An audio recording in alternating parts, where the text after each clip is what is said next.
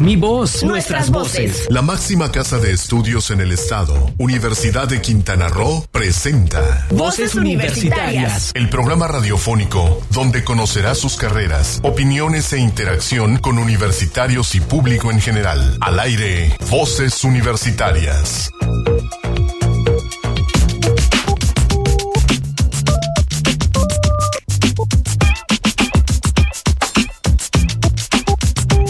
Muy buenas tardes, muy buenas tardes, bienvenidos a Voces Universitarias Radio. Estamos transmitiendo en vivo un poco tarde, ustedes nos disculparán, ya tenemos 70 programas de este año 3, época 2.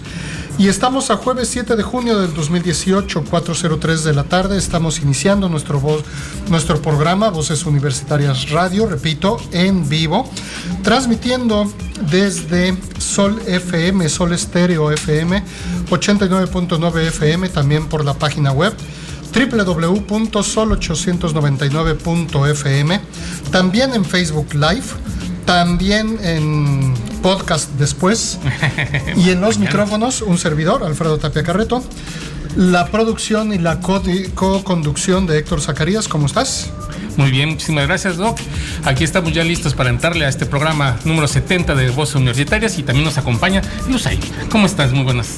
Muy buenas tardes, es un gusto y placer volver a estar con ustedes una tarde más. Eh, bueno, es un gusto de nosotros que estés con nosotros. Ella, recordarán, ella es de Pico de Cozumel, alumna de, Chetumal y está con nosotros en sus vacaciones disfrutándola y apoyándonos aquí en la conducción de Voz Universitaria Radio. Involucrada en el programa de radio por allá y como no quiere dejar este gusanito del micrófono, se viene por acá. Así es. Bueno, este programa va a estar bastante interesante. Es ayer, antier, perdón, el día 5 fue el Día del Medio Ambiente. El día 8 es Día de, los Océanos. Entonces, intermedio tenemos a una entrevista con Pasa Cozumel, nuestros colaboradores, quienes desde el año pasado están con una campaña de Sin Bolsa, por favor. Y que eso es algo muy interesante porque precisamente el, Día del Medio Ambiente y el Día de los Océanos se trata sobre eso. De cómo, por favor, no tiremos basura o plásticos porque van a ir al mar. Entonces, evitar esto. Y bueno, vamos a tener en una llamada telefónica al ingeniero Alfonso Gómez Toniente de Pasa Cozumel. Y bueno, historia de la música, vamos a recordar a un personajazo que es este Miguel Ríos. Miguel Ríos también con una historia muy longeva en la música rock and roll allá en España y con mucha influencia también para grupos españoles sobre todo. Y bueno, vamos a la primera cápsula de Voz Universitarias aquí en, la historia de la música y regresamos aquí ya con la entrevista que ya tenemos en la línea telefónica al ingeniero. ¡Qué música! ¿Cómo? ¡Música!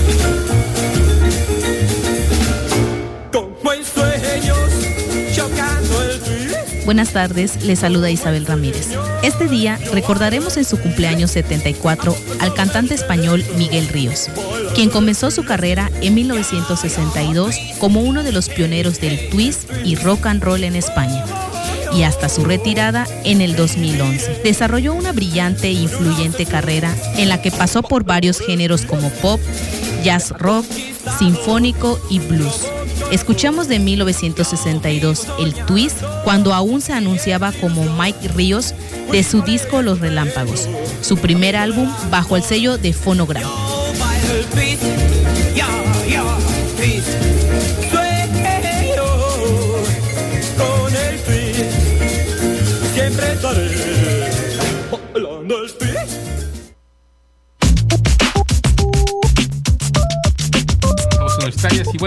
Tenemos en la línea al ingeniero Alfonso Gómez gerente de PASA. ¿Nos escucha, ingeniero? ¿Qué tal? Muy buenas tardes. claro, buenas tardes, ¿cómo están? Todo muy bien, ingeniero.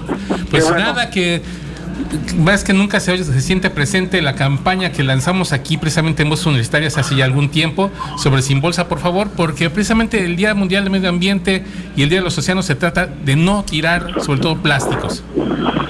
Sí, este, fíjate que esa es una campaña permanente que hemos estado desarrollando y pues bueno, es importante manifestarla a nivel social y a nivel este, global, ¿va? Porque pues finalmente las corrientes oceánicas pues confluyen en puntos distintos del, de, la orbe, ¿va? Y lo que tiremos en un lugar pues puede llegar a, afectar en otro, ¿no?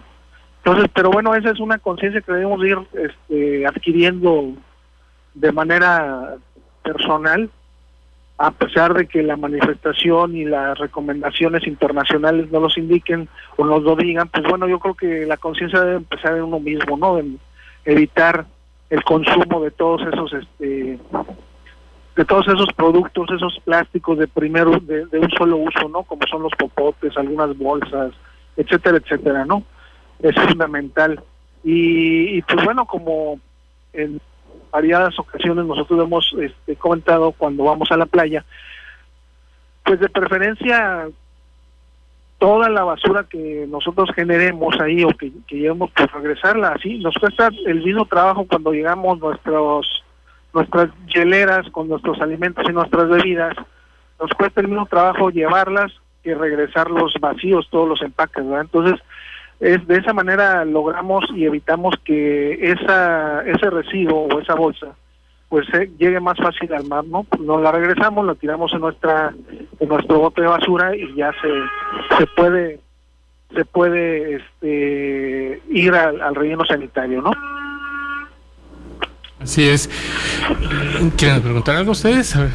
Pues, bueno, a mí me gustaría saber si tiene algún programa en Cozumel que tenga que ver con el plástico o algo que ayude para que la sociedad se involucre en este, en este tipo de proyectos también? Bueno, sí, eh, sí hay programas ah, en, el, en, el, área de, la Dirección de Ecología por parte del mismo ayuntamiento, donde hay una, este, una dependencia que se llama CAMAR, que es el Centro de Acopio de Residuos Valorizables, de, centro de acopio de, escamar centro de acopio de materiales reciclables perdón. Este camar eh, ellos reciben el plástico y pues de alguna manera lo aprovechan reciclándolo sacándolo de la isla o incluso hacen unas artesanías bastante interesantes que pueden ser este utilizadas como adornos o como como cualquier otra este artículo que pues no va a impactar directamente en el ambiente, ¿va? Este, nosotros tenemos nuestra, nuestra la, nuestro programa de Sin Bolsa, por favor, y, y pues de alguna manera nos coordinamos también con el área de Camar para, para, este, para ir difundiendo todas las actividades que ellos hacen. Inge, le pido un favor, nos espera tan después del corte y regresamos con usted. Claro que sí. Bueno, entonces vamos a nuestro primer corte y regresamos aquí a Voz Universitaria Radio.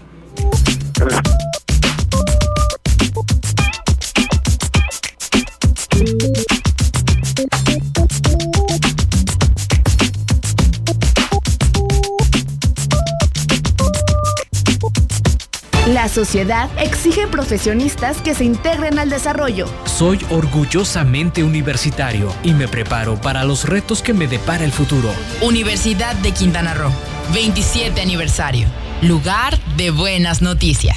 Es momento de continuar escuchando tu voz, mi voz, nuestras voces en voces universitarias. Aquí tu voz cuenta.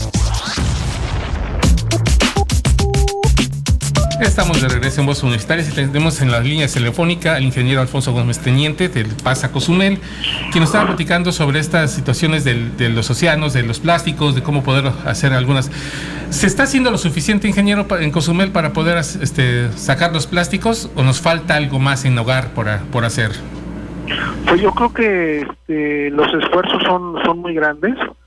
Este es, es un poco complicado tener una medida eh, de los resultados. Sin embargo, eh, hay, hay muchos esfuerzos a través de la misma autoridad, a través de las iniciativas privadas, a través de la sociedad, de la sociedad civil. Este, se han hecho esfuerzos muy, muy grandes para, para ir minimizando esta, esta situación, ¿verdad?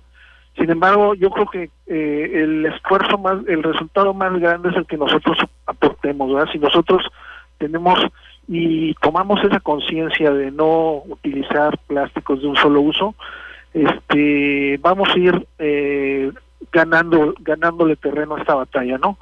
Porque si uno como persona lo va, lo va haciendo, se, se va este, concientizando y se, y se preocupa por ello, seguramente nuestras, nuestras personas o las personas que están a nuestros alrededores lo va a tomar como, como algo que es muy importante, ¿verdad?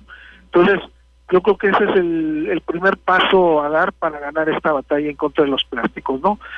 Finalmente, eh, pues Cozumel es un, un, este, un territorio muy frágil por la condición de insularidad y desafortunadamente lo que suceda a nivel internacional, eh, lugares como Cozumel son los primeros que reciben los, los, los efectos negativos de, de, una mala eh, de este mal consumismo, eh, en este caso de los plásticos, ¿no?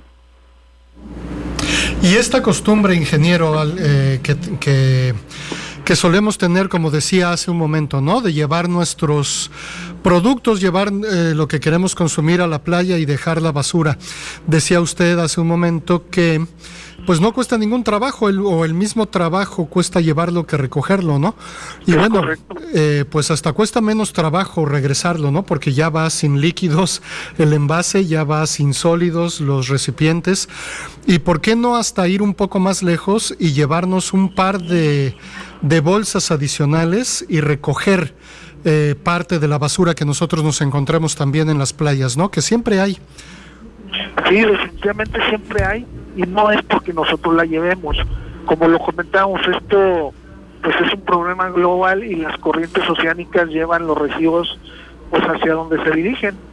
Eh, desafortunadamente las playas de Cozumel eh, convergen algunas corrientes que arrastran ciertos eh, plásticos o ciertos residuos que finalmente amanecen o, llegan ahí a, a, la playa, ¿no? Sin que necesariamente los cozumeleños las, las llevemos para allá. Pero pues ahí ahí están verdad entonces sí es muy este eh, muy importante no nada más no llevar nosotros más basura sino que de, la basura que encontremos ahí en el en, la playa pues no nos cuesta ningún trabajo llenar una bolsita y regresárnoslas no y, y, ponerla en donde debe ser en el lote de basura. Y de esto de esto pues cada quien está contribuyendo de alguna manera en este que esos residuos no sean consumidos o por una tortuga o por otro animal ¿verdad? este pues para el bienestar del, del ambiente en los mares Sí, así es. Este es importantísimo esto porque eh, fíjese que qué coincidencia. El, el, año pasado que se lanzamos esta campaña, que nos hizo favor de lanzarla aquí a través de, de Voces Universitarias Radio, uno de los temas que traíamos era cuántos minutos se utiliza una bolsa de plástico, cuántos minutos se utiliza una botella de, PET, en fin, todos estos datos. Y justamente esos datos son los que el 5 de junio la Organización de las Naciones Unidas nos daba como elementos para concientizarnos. Y nosotros desde hace un año ya estamos manejando esos datos. Sí, es correcto, una, botella, una, una bolsa de plástico la usamos 10, 15 minutos cinco minutos en lo que transportamos lo que compramos hacia nuestros hogares o hacia donde vamos y, de, inmediato la desechamos. Y esa misma bolsa para que se degrade en el ambiente pues deben pasar cientos de años o, o décadas para para que se, desintegre en su totalidad o sea asimilada eh, por el ambiente verdad entonces pues tengamos esa conciencia que el uso de una de un producto de dos minutos la verdad no no vale la pena. No vale la pena eh, consumir algo que nos va a durar 10 minutos. Así es pues le agradecemos muchísimo, ingeniero, su llamada. Le agradecemos muchísimo que siempre esté al pendiente de nosotros. Le agradecemos mucho que haya lanzado esta campaña hace un año con nosotros y que ahora se retomen a nivel internacional. Es algo que nos parece mm, mm, pues muy loable porque nos adelantamos un poco en el tiempo y esto es algo muy bueno porque eso habla de la conciencia que tiene PASA y es lo que nos hace también tomar conciencia en casa. Le agradecemos mucho su llamada y pues aquí estamos en contacto. Muchas gracias a ti y a tu auditorio, profesor. Buenas tardes. Así es, muchísimas gracias. Recuerden, es sin contaminación por plástico, lo que estuvimos hablando. Y vamos a un pequeño corte y regresamos. No nos dejen, por favor. ¿Sabías que... Este 8 de junio celebramos el Día Mundial de los Océanos para recordar a todo el mundo el papel que los océanos juegan en nuestras vidas. Son los pulmones de nuestro planeta, que generan la mayoría del oxígeno que respiramos. En definitiva, esta celebración es un buen motivo para celebrar juntos la belleza, la riqueza y el potencial de los océanos. En un momento regresamos a Voces Universitarias Radio. Es momento de continuar escuchando tu voz, mi voz, nuestras voces en voces universitarias. Aquí tu voz cuenta. Noticiero Universitario. Buenas tardes, les saluda Cristina Cumul, la voz de las noticias universitarias. Un total de 11 alumnos de la licenciatura en lengua inglesa que se ofrece en la Unidad Académica Cozumel de la Universidad de Quintana Roo realizaron un viaje de estudios a los Estados Unidos, en donde pudieron visitar diferentes ciudades, diferentes universidades y diferentes museos, como parte de su formación académica integral. Del 3 al 11 de mayo pasado, los alumnos de la asignatura Vida y Cultura de Estados Unidos y Gran Bretaña, a cargo del maestro Manuel Becerra Polanco, viajaron en primera instancia a Washington, D.C., en donde realizaron una visita a la Universidad Georgetown. El profesor encargado de la asignatura y quien encabezó este viaje de estudios destacó que antes de cada actividad los alumnos prepararon diferentes alocuciones en inglés a través de podcasts y videos donde plasmaron no solo lo que iban a desarrollar en cada actividad, sino que al final presentaron por los mismos medios experiencias, los elementos que sirvieron para su bitácora final de la actividad. En la misma ciudad de Washington visitaron la Universidad George Washington, además de visitar los museos de historia natural e historia americana, con la misma dinámica previa de presentaciones. En Alexandria, Virginia, bajo la compañía de la profesora Bárbara Elves de la Universidad George Washington, se hizo una parada en la casa de George Washington y diversos sitios culturales e históricos de la que fue la primera capital de los Estados Unidos. Asimismo, los 11 alumnos viajaron a la ciudad de Filadelfia, cuna de la independencia de Estados Unidos, en donde visitaron el Museo de la Penitenciaría Estatal, el Museo de Arte, visitaron la casa de la creadora de la primera bandera, el Museo de la Campana de la Libertad y un encuentro académico con el profesor de la Universidad de Westchester, Kate Cox. El último punto del recorrido por los Estados Unidos fue en Boston, Massachusetts, donde se realizó una vista académica a la Universidad de Harvard y al Instituto Tecnológico de Massachusetts. ¡Qué música! ¿Cómo? ¡Música!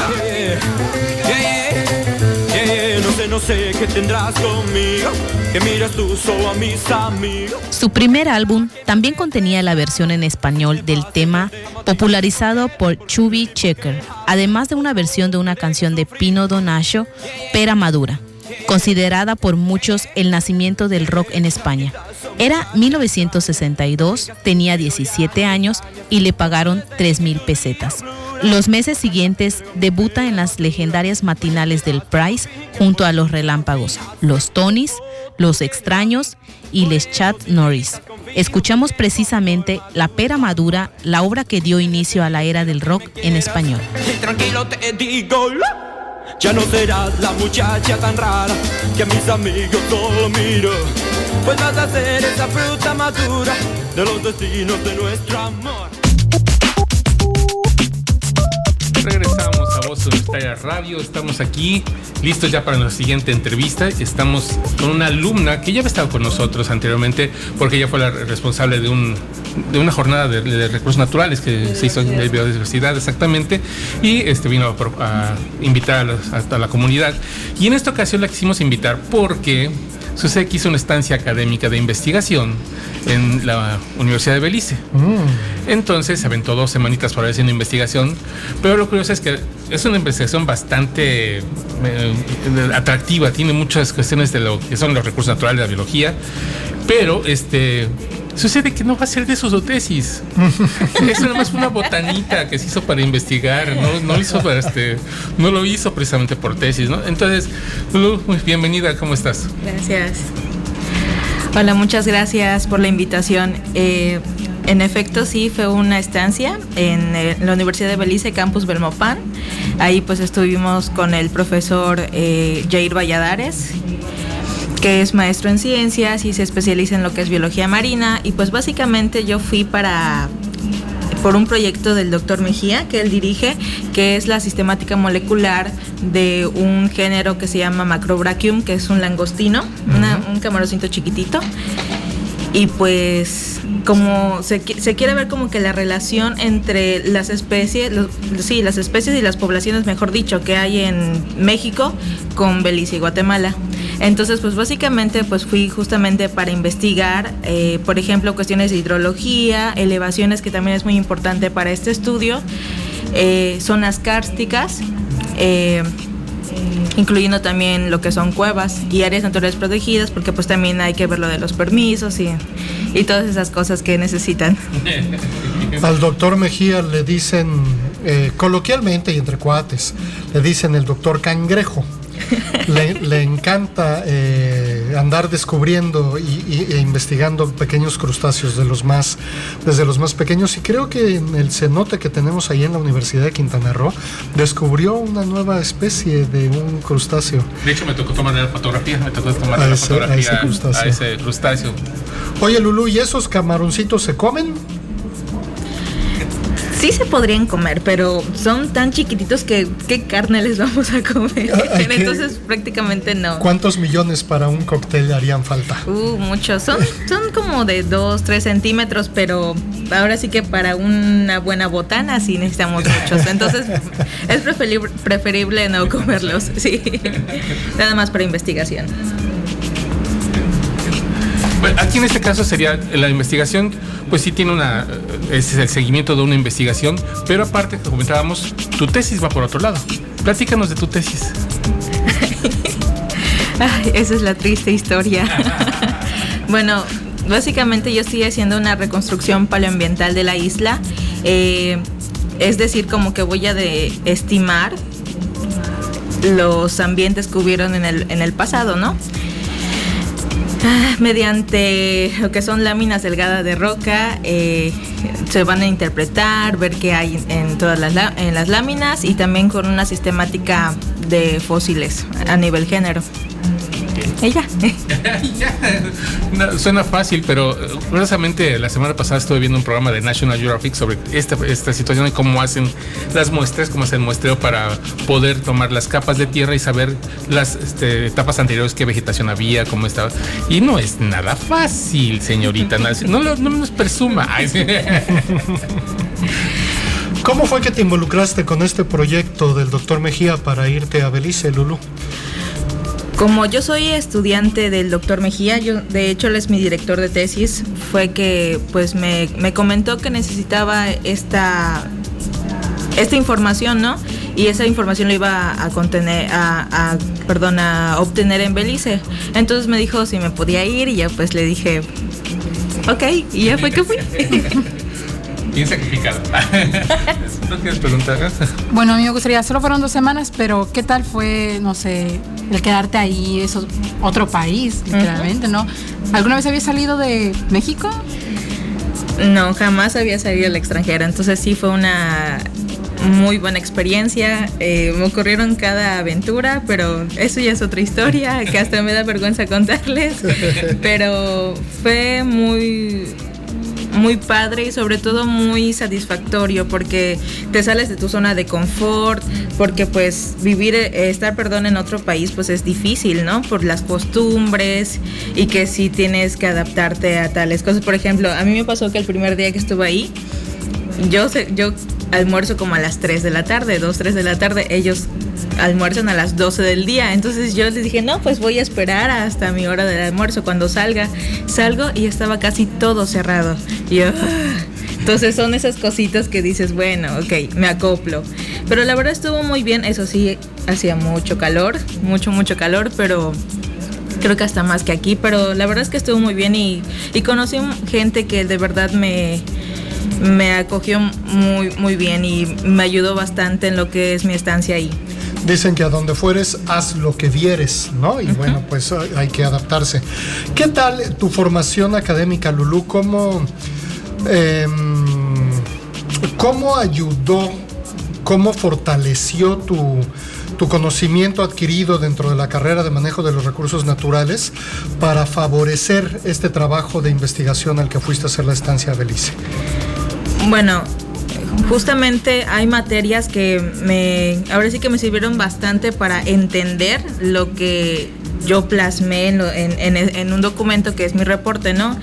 Eh, ¿Por qué? Porque, por ejemplo, tuve que hacer mapas, entonces tuve que llevar una materia de SIC. Entonces, por ejemplo, esas cuestiones y además... SIG es Sistema de Información Geográfica. Así es, sí, perdón.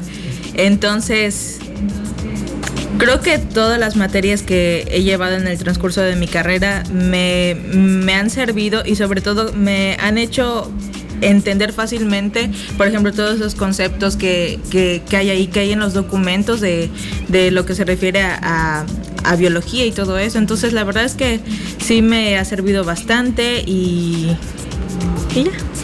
Una pregunta más, porque además me imagino que me, me adelanto un poco la respuesta, creo eh, anticiparme a qué podrías contestar, pero quiero que lo platiques y que lo compartas con la audiencia y con todos los que nos están oyendo. ¿Te gusta tu carrera? ¿Qué tanto te gusta tu carrera? Digo, es evidente, ¿no? Porque hacer este tipo de actividades, si no te gusta, pues es bastante difícil. Pero ¿qué tanto te gusta y por qué? ¿Qué es lo que más te gusta de tu carrera? Ay, sería difícil contestar eso. ¿Por qué? Porque hay muchas cuestiones en la carrera bastante ¿cómo decirlo? Pues es muy variable, ¿por qué? Porque vemos muchas cosas de pues todo, todo lo que es la naturaleza es un recurso natural, ¿no? Entonces puedes enfocarte tanto a los mamíferos, a vida, vida, ahora sí que viva, también cuestiones paleontológicas, que por ejemplo en mi caso, que yo me estoy enfocando lo que es la, la, las cuestiones del pasado, ¿no? Además, pues la parte administrativa también de los recursos, la parte de conservación, leyes, este, ¿qué otra cosa? Y la parte social, ¿no? Entonces, sí, también es, es, muy, es muy padre esta carrera porque tiene de todo un poco. Pero si me preguntaran qué es lo que más me gusta, ay, no sé. y también está la parte de investigación. Claro que, por ejemplo, que aquí nos hacen, en esta carrera nos hacen investigar mucho. Por ejemplo, este fue un trabajo de investigación, tuve que, tuve que recurrir a varias fuentes y todo eso. Entonces, creo que la parte de la conservación es lo que más me gusta. Y trabajar en laboratorios, también eso siempre me ha gustado.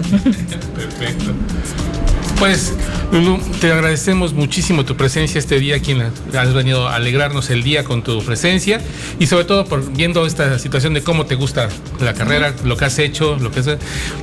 Algún día te invitaremos a hablar también por la parte artística, porque ustedes no estaban para contárselos, pero es importante decirlo. Ella, de toda su formación también, eh, canta muy bien, se ha presentado en diferentes foros aquí en Cozumel y es, es una excelente cantante, una excelente investigadora, una excelente alumna y una excelente persona. ¿Qué más le podemos pedir a una Muchas chica gracias. como, como ella? Y te agradecemos mucho tu presencia este Muchas día. gracias a ustedes. No, a ustedes muchísimas gracias por la invitación y pues a ver cuándo me invitan de nuevo. Gracias. Enhorabuena, Lulu, te Muchas felicito gracias. mucho. Y si nos permiten unos minutos más, hacemos otro corte y regresamos enseguida.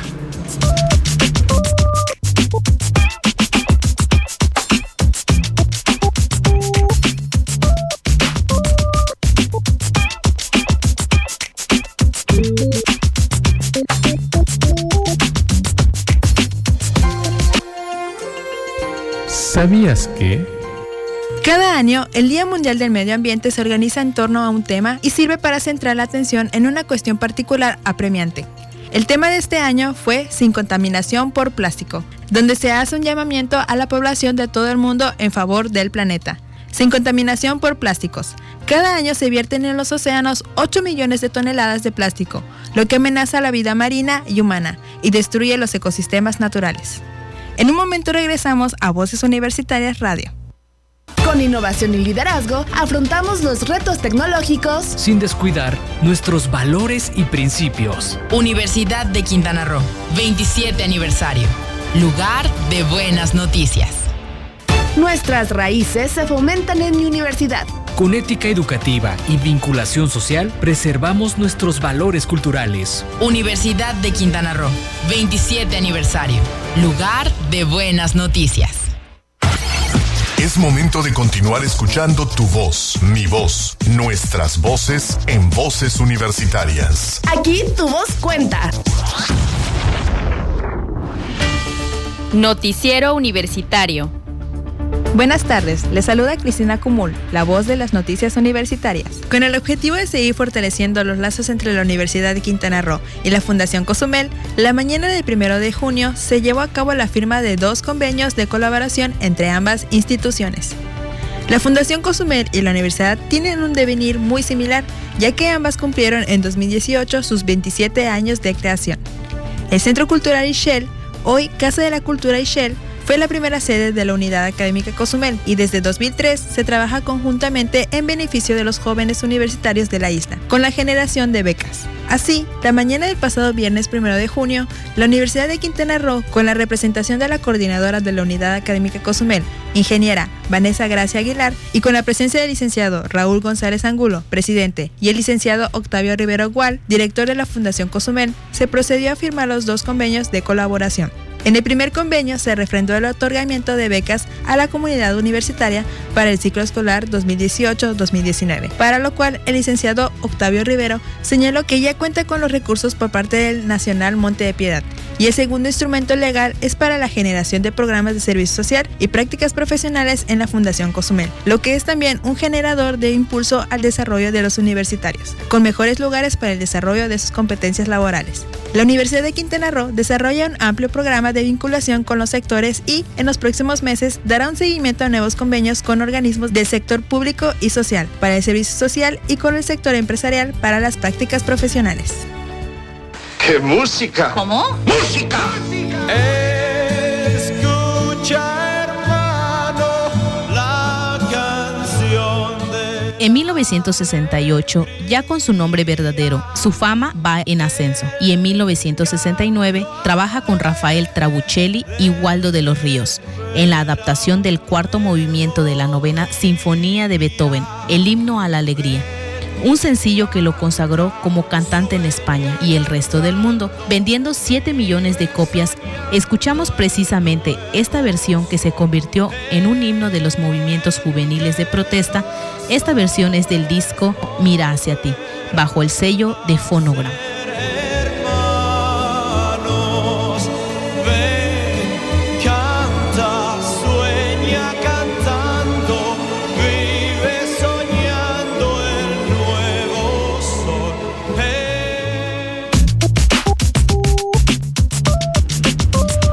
Así es, y estamos de regreso, pero nos vamos con una cápsula. Antes de nuestra cápsula, vamos a, a darle agradecimiento al, a quien nos están escuchando. A Susana Mondragón, muchísimas gracias. Nos hace comentarios. Más de 70 ciudades en todo el mundo. Marcharemos para alcanzar el objetivo de 14 desde el desarrollo de sostenible vida marina. Saludos a todos. Los invitamos a marchar por el océano este sábado a las 6 pm. Ah, le mandamos también un saludo a José Ángel Modesto, que nos dice un saludo cordial, amigos, desde Chetumal. Igual a este Heriberto a Así es. La- y Raciel, Ana Belén Salcedo, muchísimas gracias por sus comentarios. Y seguimos entonces. Eh, Tenemos la cápsula científica. La semana pasada hablábamos de la movilidad que están haciendo dentro de CU con las bicicletas solares.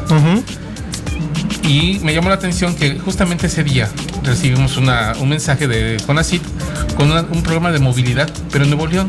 Y como una investigadora se puso a investigar no solamente de Nuevo León, sino cómo está la situación en todo el país. Y tiene algunos datos interesantes.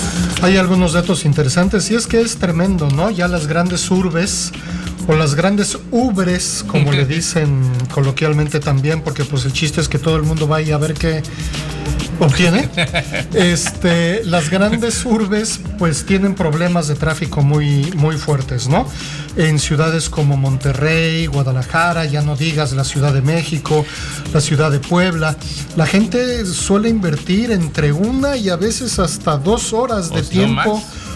De Para ir. ida nada más Ajá. para trasladarse de sus casas a su trabajo y otro tanto para regresar a sus casas, ¿no? Entonces, cuando sumas todas esas horas en un año y te das cuenta de todos los días o todos los meses que perdiste de tu vida atrás de un volante en el tráfico, es cuando toma relevan- relevancia estudios Pues como para este. los europeos ese es un indicador de nivel de calidad de vida. Y precisamente es esta, al respecto de esta, esta cápsula. Así que, ¿qué tal, qué tal si escuchamos? Ahora sí, vamos, el ahí. Sí, vamos con esta cápsula que se titula La ciencia en México, movilidad urban- urbana, indicador de calidad de vida.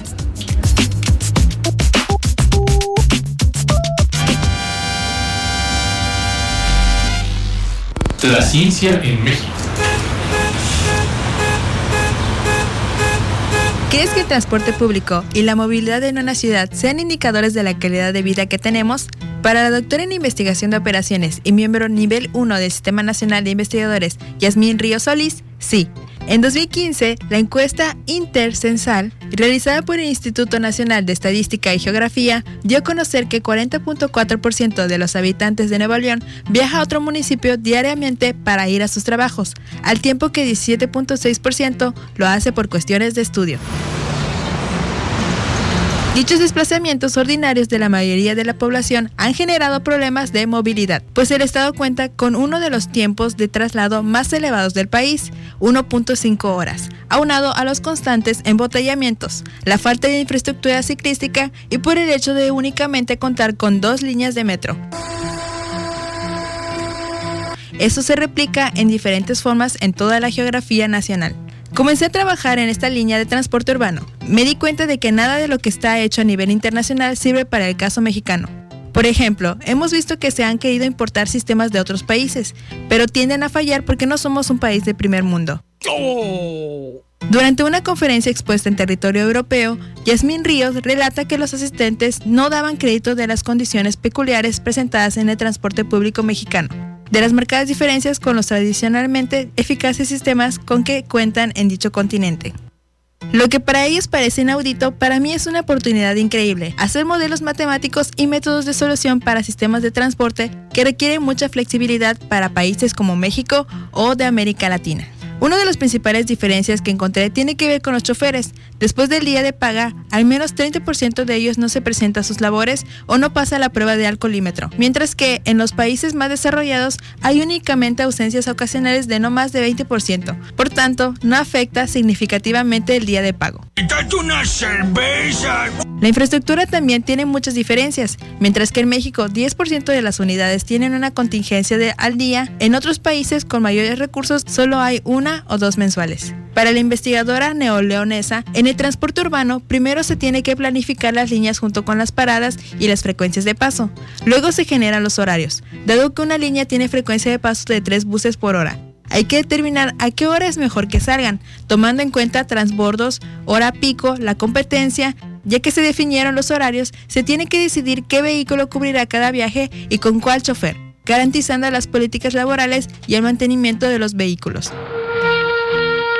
Un indicador que los países desarrollados deben de tener es cuando los ciudadanos prefieren ir en transporte público que en sus carros, ya que optimizan tiempo, es cómodo y está más barato, y la repercusión que se ve en menos tráfico, menor contaminación y mayor calidad de vida, detalló.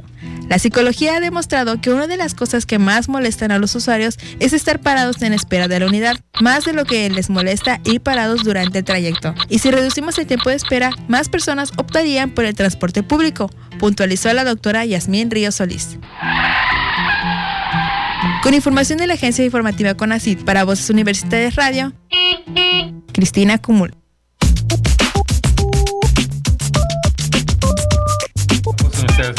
¿Es síntoma de, calidad de vida o no?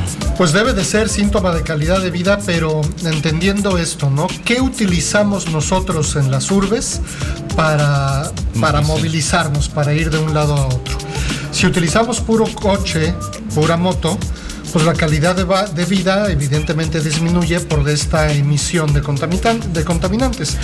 Si nos trasladamos en bicicleta, pues la calidad de vida evidentemente sube porque además de que se reduce la contaminación, aumenta la, salud, la fortaleza física, la capacidad pulmonar. Un gana-gana. Un gana-gana. Exactamente. Bueno, pues vamos a un corte. ¿Qué te parece? Claro, vamos a un corte y volvemos. no cambie. ¿Sabías que? El objetivo es concientizar sobre la necesidad de reducir la cantidad de plásticos que se vierte en nuestros océanos. Hacernos conscientes que nosotros mismos podemos cambiar hábitos en nuestro día a día para reducir la pesada carga de la contaminación de los plásticos en nuestra naturaleza, en nuestra vida silvestre y sobre nuestra propia salud. En un momento regresamos a Voces Universitarias Radio. Mi compromiso es con el desarrollo de la sociedad. Nos preparamos para contribuir por un Quintana Roo mejor. Universidad de Quintana Roo, 27 aniversario. Lugar de buenas noticias. Es momento de continuar escuchando tu voz, mi voz, nuestras voces en voces universitarias. Aquí tu voz cuenta. ¡Qué música! ¿Cómo? ¡Música!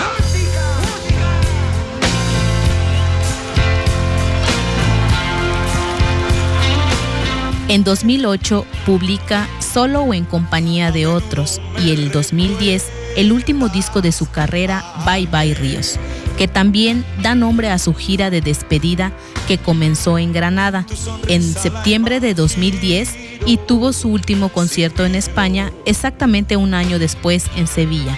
Escuchamos Santa Lucía en su versión del disco doble de 1982, Rock and Ríos, bajo el sello de Phonogram, disco que vendió más de 450 millones de copias. Los esperamos la próxima semana con una entrega más de Historia de la Música. Se despide para Voces Universitarias Radio Isabel Ramírez. Todo de tu vida y sin embargo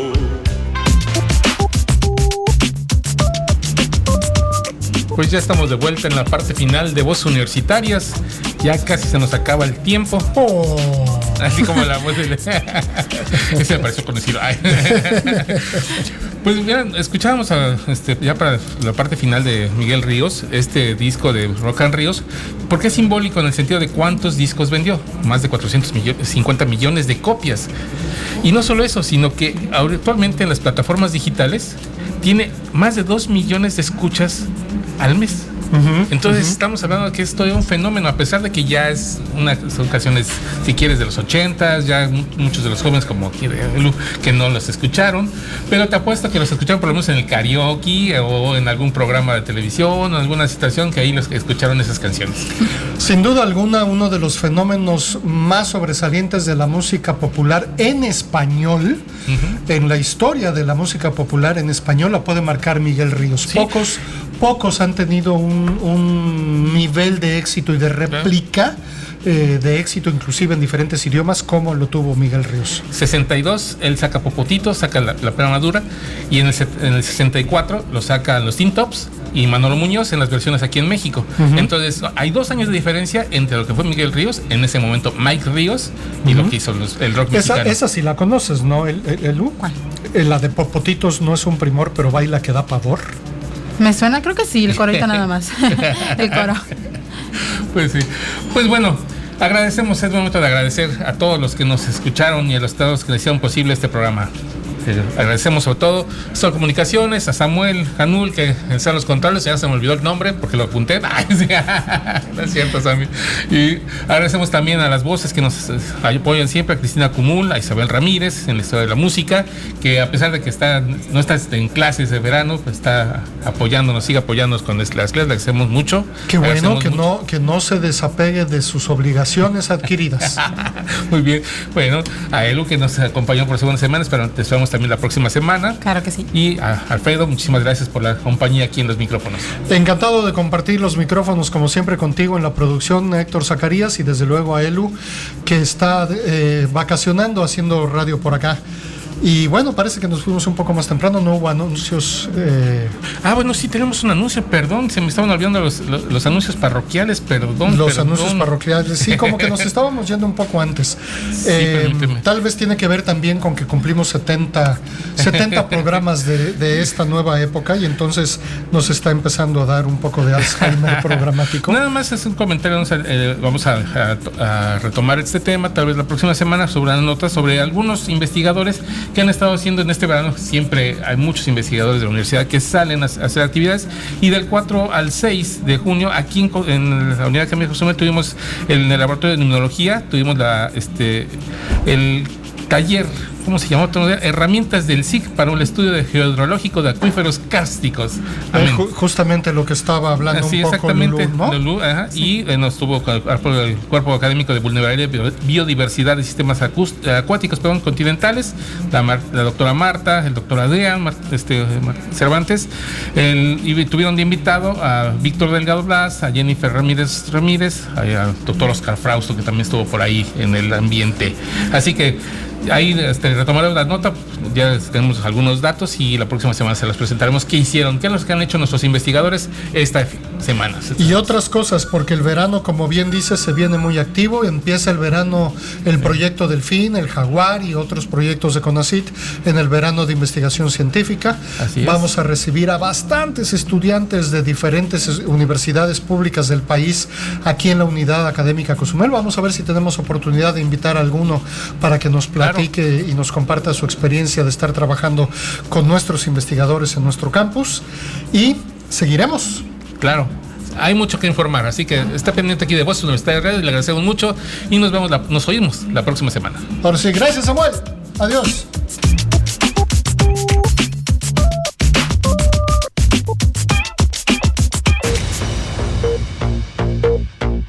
La máxima casa de estudios en el estado, Universidad de Quintana Roo, presentó Voces Universitarias. Información académica, cultural y deportiva en una sola voz. Voces Universitarias. El espacio académico para gente como tú. Hasta la próxima.